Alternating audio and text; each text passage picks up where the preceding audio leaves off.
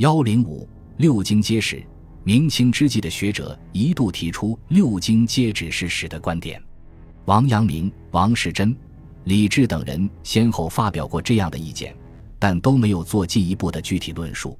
到了张学成这里，他大胆地继承这一观点，加以充分的发挥，并赋予鲜明的时代内容，成为他史学理论的主要成就。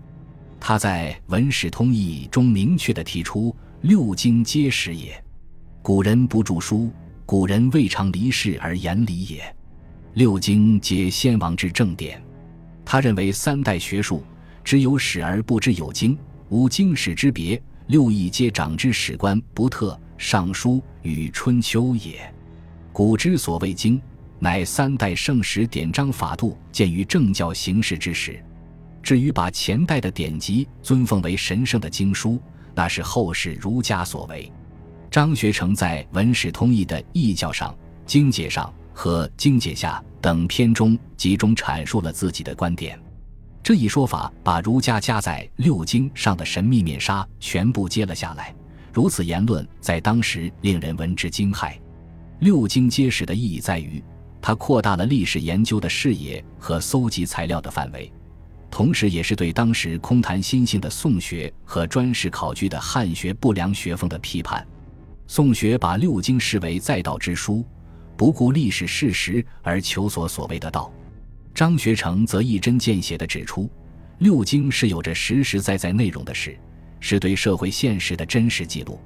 而汉学家专注于对经传条文的考定，完全背离了六经的真正内涵。张学成说。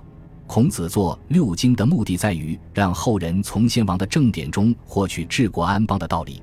研究六经，就是为了从中寻求对现实有用的东西，不能脱离当今人士，而仅仅满足于为古书施以补缺。六经皆史的观点，在一定程度上也把史学的地位提高了。既然先王的正典是古代的历史记录，那么研究历史无疑就是研究前代政治。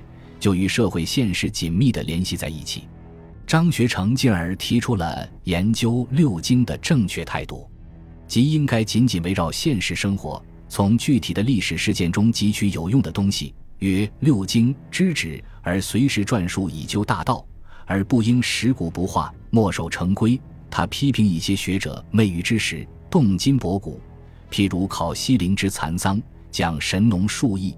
以为可御饥寒而不需衣食也，所以他大力主张学术要经世致用，反对死守章句、背离现实的治学之道。